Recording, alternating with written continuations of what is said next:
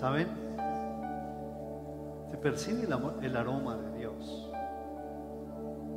Tan solo pensar de que tú eres olor grato ante la presencia de Dios, de ya, es una realidad que podemos disfrutar y podemos concluir, que se percibe el aroma de Dios.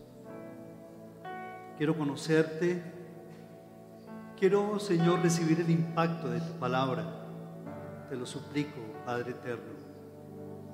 Gracias Dios porque eres tú quien traes paz y bendición a todos y cada uno de los que estamos en este cuarto piso, como nuestros niños que están allá en el primer piso. Levanta tu mano y dirígete hacia ese piso. Por este lado puede ser. Acá abajo están. Los bendecimos, Señor. Bendecimos, Señor, a cada uno de estos niños y niñas que están aquí, Padre amado. Y gracias porque a bien pusiste la voluntad en la iglesia, Señor, de dar esta apertura, Señor. No es solamente respuesta para los padres, sino también es respuesta para ellos mismos, Señor, que necesitan de manera inmediata de tu atención, de tu estímulo, de tu cuidado, Señor. Al igual que todos nosotros, los seres humanos, que en el mundo entero, Señor, están carentes de esperanza, carentes de unidad, carentes de amor. Te pedimos que tú los abraces. Señor, que el amor de muchos como dice tu palabra, se va a enfriar, que no nos pase eso. Que no se enfríe el amor de los padres hacia los hijos. Que no se enfríe el amor de los hijos hacia los padres. Que no se enfríe el amor del papá con la mamá, con el esposo y la esposa. En el nombre de Jesús, Señor. Esta pandemia ha querido postrar emocionalmente a muchas personas con la angustia y la depresión con la ansiedad, Padre amado, y la soledad. En esta tarde nosotros reprendemos, Señor, todo ese impacto negativo que nos está dejando esta pandemia. Y te pedimos que tú seas con tu aroma maravilloso recreando cada una de estas vidas, Señor. Recrea cada corazón. Anima, Señor de la gloria. Señor, sana, Padre amado, todo este tipo de patrones infundados, Señor, todo este tipo de creencias, Padre amado, sana, libera. En el nombre de Jesús, Señor, que seas tú mismo tomando, Padre, cada enfermo, nuestros familiares que están allí postrados por esta pandemia, sánalos, Espíritu de Dios. Yo quiero pedirles de que levanten sus voces en este momento, que le clamemos a Dios. Hay mucho dolor, hay 60, más de 60 mil muertos en Colombia y esto ha generado familias abandonadas, familias tristes, empobrecidas también. Señor, ten misericordia de todos ellos, te lo rogamos. Ten misericordia y gracias, Señor, porque el hecho que no nos haya tocado a nosotros o a nuestro círculo más cercano de familia extendida no quiere decir, Señor, que que no oremos los unos por los otros, oh Dios. Que así como tú eres misericordioso con el mundo entero, compasivo, Señor, que así también lo seamos todos nosotros. A ti la gloria, Señor. A ti la honra, Padre. Bendito sea, Señor. Bendecimos nuestro, nuestro equipo de alabanza, Señor, que también ellos se han dispuesto a estar con nosotros en estas reuniones dos reuniones en el sábado, los bendecimos en el nombre de Jesús. Y que ellos lo vean como un hermoso privilegio para servirte, Padre. Y que cada servidor lo haga como para ti, Señor, con todo su corazón, Padre.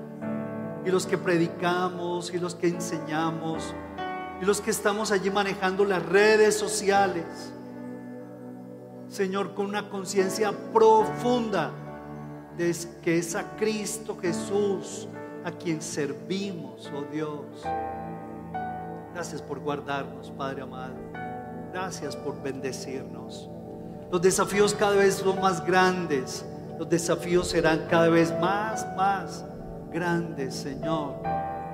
Pero confiamos en que tenemos el Dios más, más, más grande Y ese eres tú, Señor. Un Dios todopoderoso, un Dios eterno, un Dios sublime, Señor. En el nombre precioso de Jesús, enséñanos. Amén y amén. Démosle un aplauso al Señor.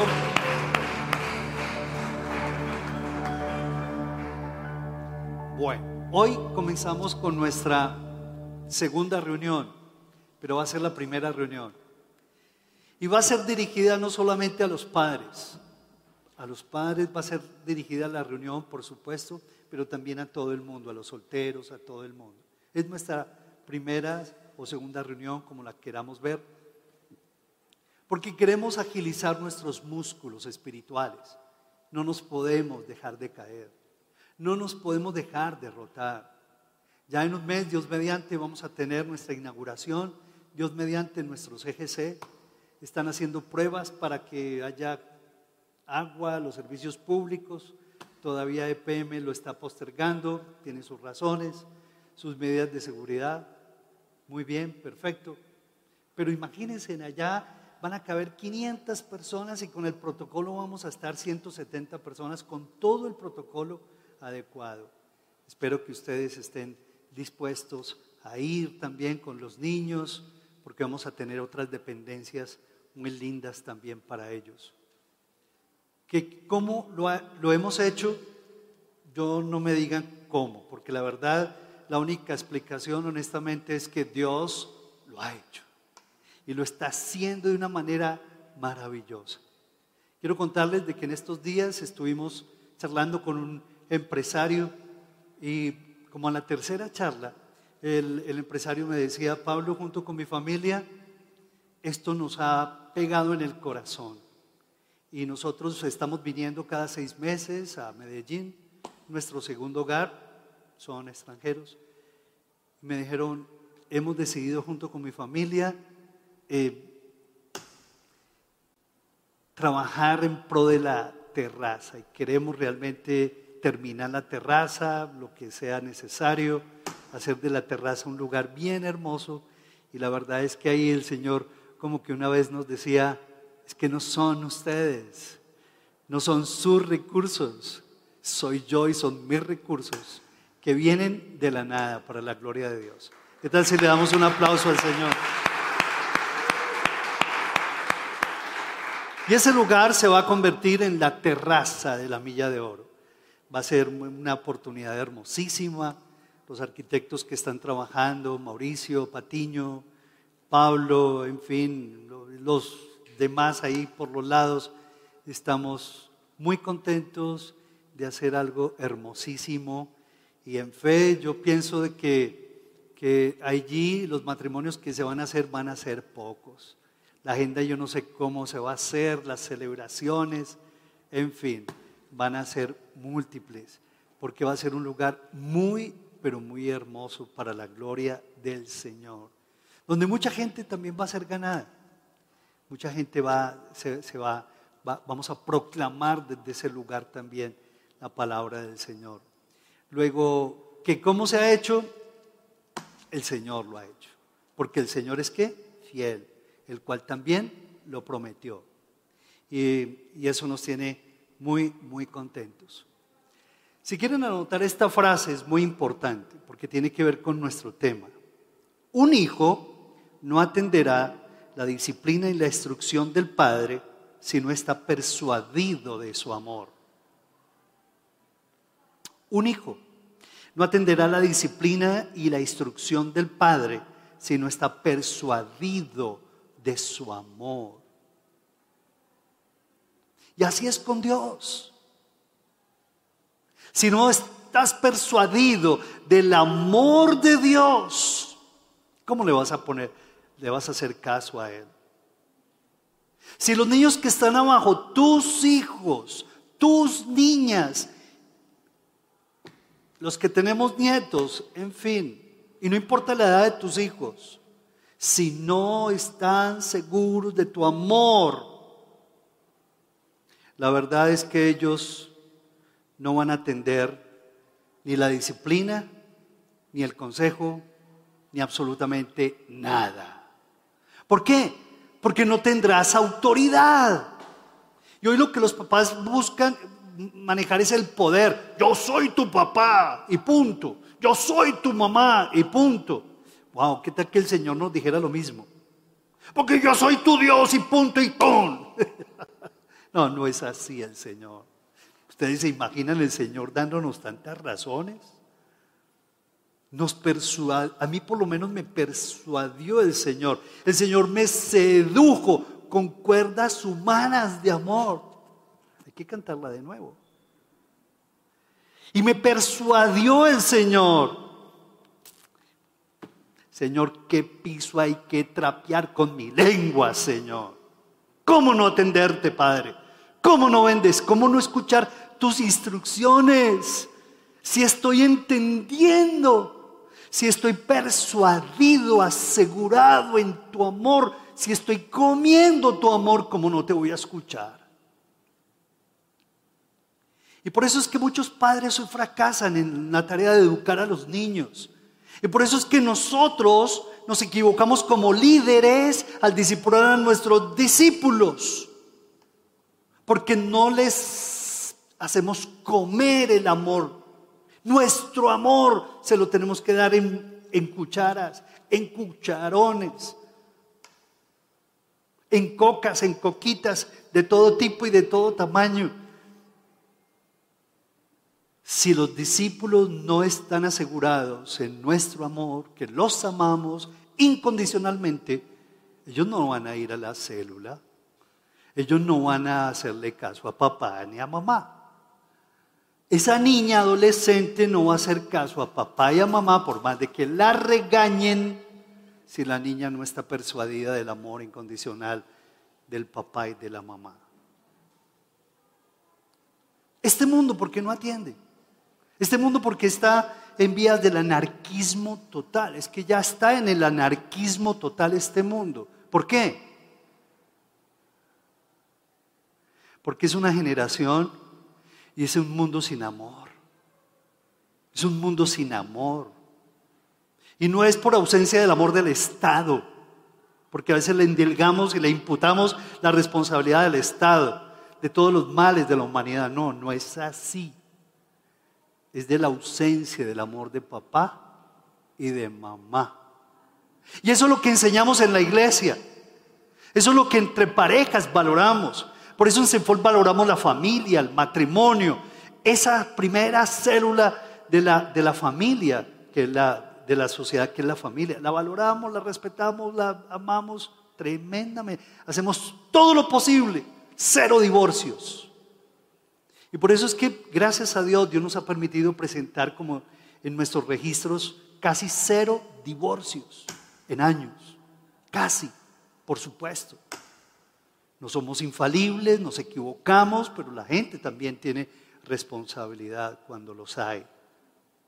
Pero lo que a nosotros respecta, que no haya ningún divorcio, ninguna separación, porque esto genera tantas pérdidas, los impactos en, los, en todo el mundo son tan grandes, no solamente financieros, sino emocionales, y muchos son irreparables.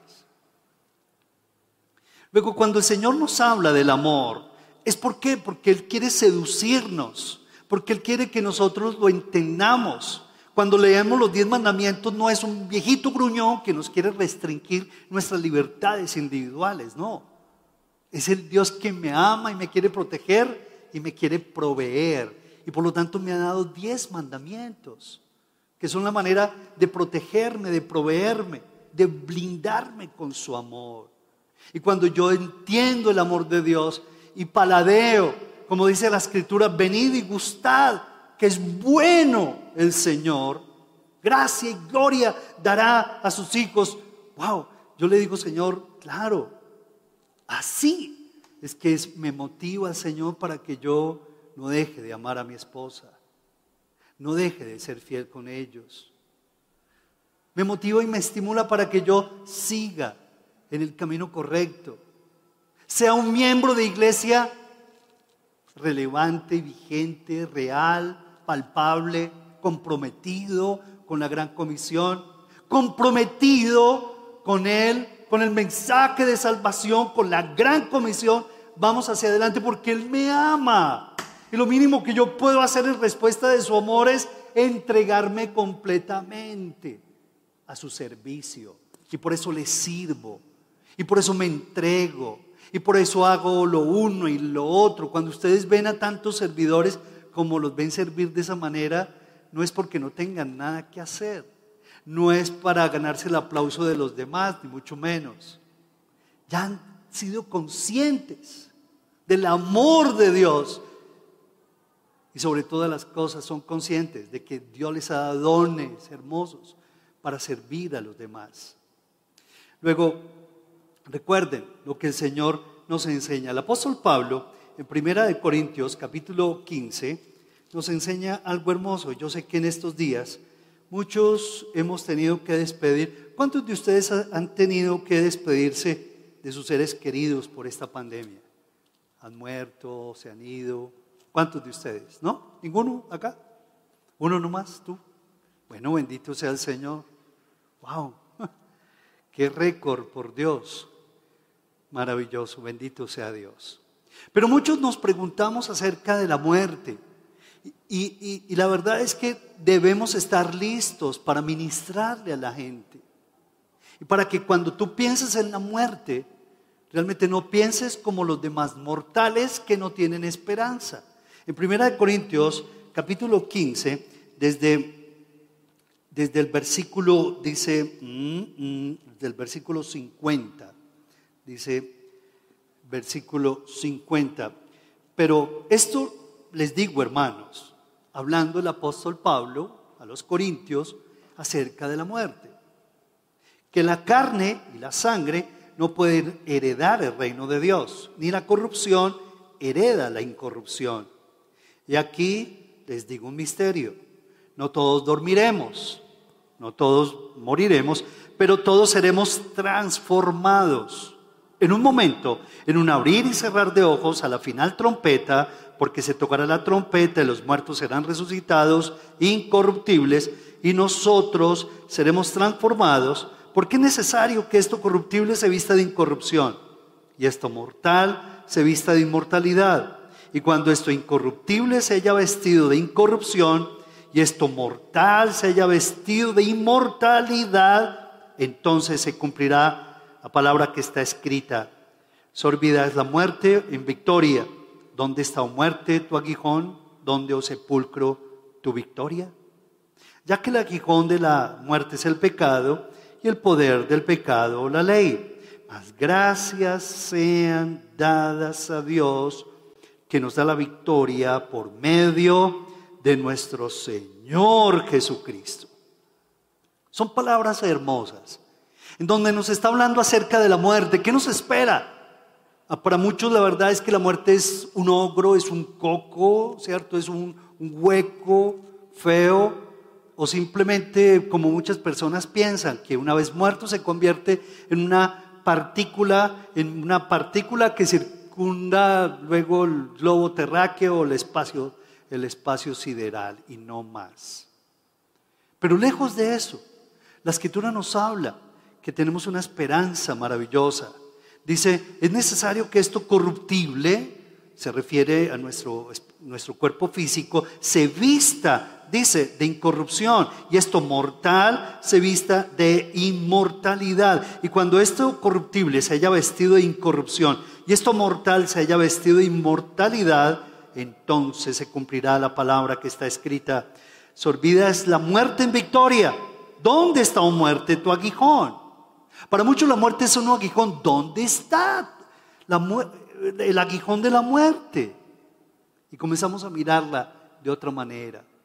No como un aguijón que penetra llenándonos de miedo, de estupor, de incertidumbre y de, de desesperanza. Tenemos cómo ministrarle a nuestros papás. Tenemos que ministrarles a nuestros mayores acerca de esta palabra. Ministrale a tu mamá, ministrale a tu papá, a tus hermanos, a tus tíos, a tus abuelos.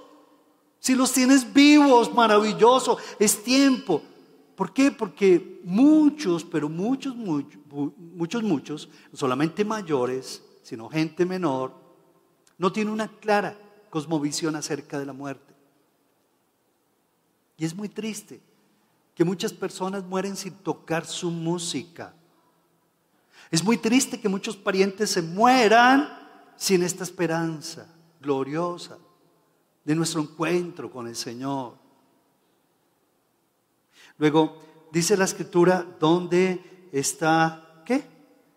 Oh sepulcro, tu victoria. ¿Dónde está la victoria? No hay ninguna victoria en el sepulcro. ¿Dónde está, oh muerte, tu aguijón? Entonces, pero dice, más gracias sean dadas a Dios que nos da la victoria por medio de nuestro Señor Jesucristo. Y como que el apóstol Pablo, ministrando, entregando estas porciones hermosas de esperanza que avivan el alma, que le dan paz al corazón, llega y dice, este es mi amor, para eso he venido, para eso he sufrido, para eso he sido crucificado. Y para eso he resucitado, para demostrarles mi amor y para decirles a ustedes, no se conformen con menos, cultiven estas palabras, porque estas palabras van a encender motivos nuevos, estas palabras van a encender un aparato inmunológico nuevo en tu cuerpo, porque esto va a dejar fortaleza en tu ser. Va a generar y sembrar esperanza, motivos por vivir y sobre todo el amor de Dios que sobrepasa y la paz de Dios que sobrepasa todo entendimiento en tantos corazones. Ahora, luego de que el apóstol Pablo nos habla acerca de esto, como que conecta, nos conecta con algo espectacular.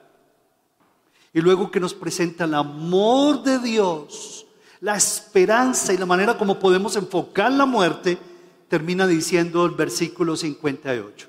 Vamos a leerlo todos, por favor. Versículo 58 a la voz de tres. Uno, dos y tres. Leamos.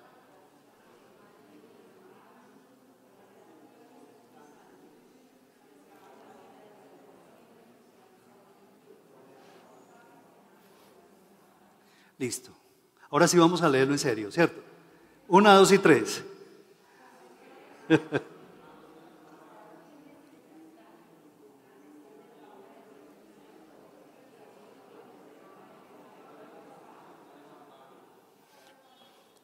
Muy bien.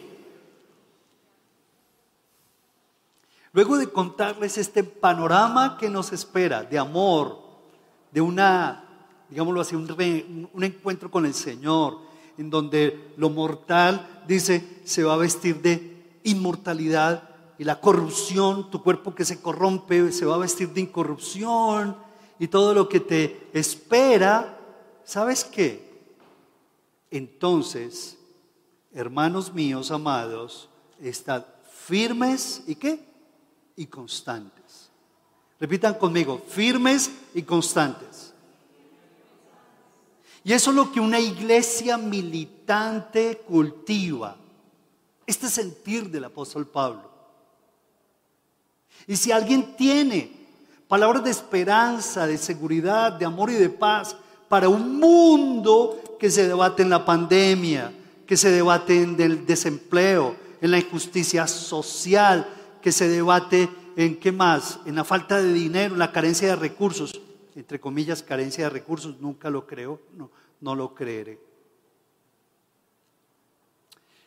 Si alguien tiene palabras, somos nosotros, para combatir con todo lo que el mundo se está comiendo, está produciendo, está pensando y está sintiendo. Así que hermanos, dice, estad firmes y constantes. Y esta expresión yo quiero que la cultivemos, no la chuliemos y ya, next, sino de que la meditemos durante este tiempo. ¿Qué implica ser, estar firme y constante? Dice, creciendo en la obra del Señor siempre. Si, hubo algo maravilloso en la iglesia primitiva, es que ellos eran estuvieron expuestos a persecuciones, a hambre, a todo el, fragor del tiempo en, esos años, ¿cierto? En donde había, había injusticia, había abuso, había maltrato, había machismo, la mujer era una cosa. Si había un tiempo de persecución, de flagelación, de persecución, pero fuerte porque era un momento en donde con los cristianos se encendían las calles de Roma, o sea, e, era increíble toda esa persecución.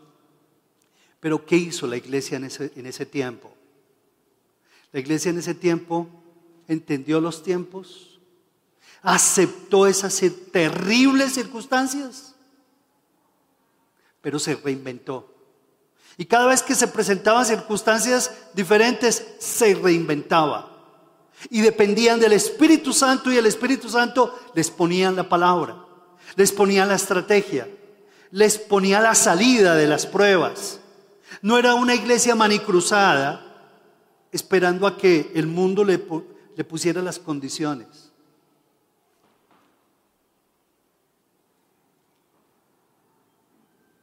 Era una iglesia militante. Y nosotros tenemos que hacer lo mismo, porque está escrito en la escritura, ¿cierto? O sea, era una iglesia militante que reconocía las circunstancias, asumía los desafíos, los aceptaba, pero el Espíritu Santo llegaba y purrum, purrum, purrum, pum, y sacaba unas cosas impresionantes. Y Pedro en la cárcel y la iglesia oraba y seguía en la cárcel y seguían orando. Y de pronto es que el Espíritu Santo como que les mostraba cosas maravillosas y Pedro salió de la cárcel, se fue a donde estaban los discípulos. ¡Hey! ¿Quién es? Y ellos pensaban de que iban a ir por ellos, las autoridades, ¿cierto? En ese entonces. ¡Hey! ¿Quién es? Pedro. Pedro, no, él está en la cárcel. No, soy Pedro, abrime rápido. Que ya vienen a cogerme. abrime rápido. Pedro, wow. Pero ¿cómo saliste? La iglesia, la iglesia nos enseña de salidas tan, tan, tan sobrenaturales, fruto de que era una iglesia militante, vigente, relevante, una iglesia guerrera, una iglesia que no se conformaba. Luego yo quiero, yo quiero que meditemos y que oremos con base a esto. Así que hermanos, dice, estad firmes y constante. Para ti, ¿qué es lo que te quiere decir el Espíritu Santo ahora? ¿Qué implica estar firme y constante como papá? Firme y constante como hijo firme y constante como un líder. ¿Qué quiere decir eso? Y dice, creciendo en la obra del Señor. ¿Cuándo? Algunas veces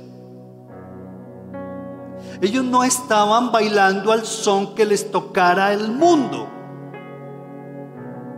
Ellos al contrario, aunque entendían las circunstancias, bailaban al son que les ponía el Espíritu Santo.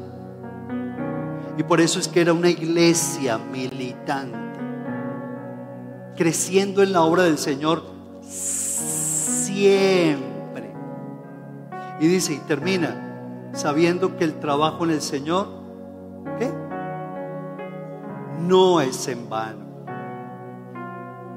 ¿Cómo nos gozamos de las respuestas que los movimientos le están dando a esta pandemia y a estas circunstancias. Yo debo celebrar y le doy gloria a Dios por lo que están haciendo todos los movimientos. El movimiento de parejas se dio cuenta que no podían seguir reuniéndose los viernes, los seniors. ¿Por qué? Porque no era el momento, por muchas razones. ¿Se quedaron allí? No. Cambiaron su estrategia, cambiaron el enfoque, se están reuniendo los martes. Los de los de vida de impacto que hicieron entendieron que eran tiempos para salir a un parque y las calles. Y se tomaron el parque de la inflexión para la gloria de Dios. Una iglesia que milita no se conforma a las situaciones. Una iglesia que milita se renueva, responde y baila, no al son que le toque el mundo, sino al son que le toca a Dios. Una iglesia que milita, miren, Dios nos mostró este espacio hermoso de las tres y media de la tarde. Gloria a Dios. Porque una iglesia que milita no se duerme. Y muchos se están capacitando. Y otros están entendiendo por qué la célula. Y otros están aceptando que deben ser confrontados por Dios. Y están dejando de ser el niño mimado que era o la niña mimada que eras. Y están entendiendo que el carácter de Cristo hay que formar en tiempos buenos y en tiempos malos. Y estamos entendiendo para qué es la célula. Y estamos entendiendo por qué el Señor nos puso allí en esa esquina. Y por qué el Señor nos prestó este edificio. Wow. Porque una iglesia que milita se renueva, no doblega su servicio ante los hombres ni circunstancias, solamente la doblegamos ante el Señor. ¿Le damos un aplauso al Señor o no? Vamos a ponernos de pie y vamos a orarle al Señor. Vamos a orar a Dios. ¿Cuál es el mensaje que Dios te ha dado en esta tarde? Si reflexionaste, leíste, pensaste en la escritura que leímos, para ti entonces, ¿qué es la muerte? Y cuando te enteres que el papá de tu amigo, de tu colega, de tu vecino, que la mamá, que la cuñada, que la abuela se enfermó, ¿qué le vas a leer? ¿Qué le vas a enseñar? Y cuando tus hijos te pregunten, papá, ¿y qué es la muerte? ¿Qué le vas a decir a ellos? Ya tienes palabra de Dios.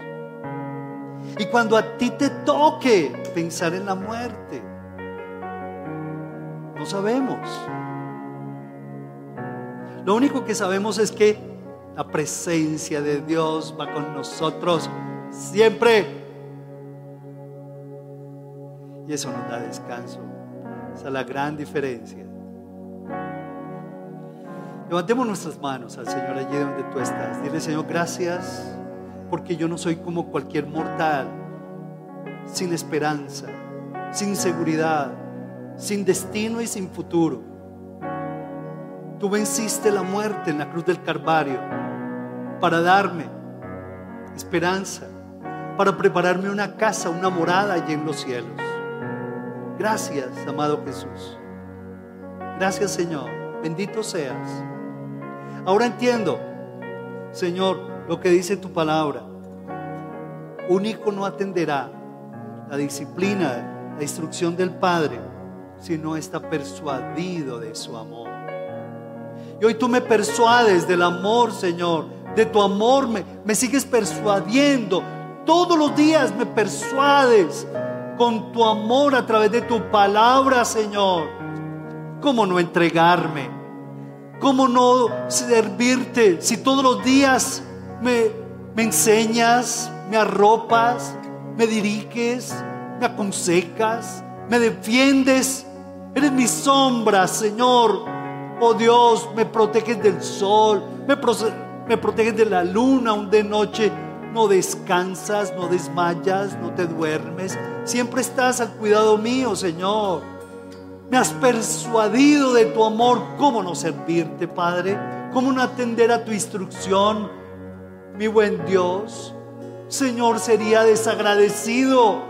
Estaría, ahí, Señor, endurecido en mi corazón si no te pusiera atención, si no, si no siguiera tu instrucción. Señor, sería digno de conmiseración, Padre. Pero gracias, Señor, porque tú no quieres que yo me acomode a estas circunstancias.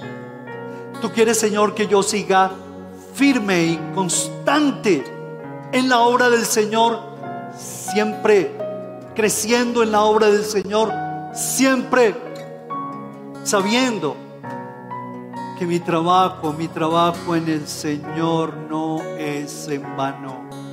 Repítelo allí donde estás. Yo sé, Señor, que mi trabajo en el Señor no es en vano. Aviva esa obra en mi vida, Señor. Y permíteme llevar tu yugo, Señor, todos los días de mi vida. Permíteme llevar ese yugo, Señor, porque es la única manera que yo le puedo ofrecer a mi familia una persona nueva y llena de amor. Muchos hogares hoy se rompen porque no llevan el yugo de Dios.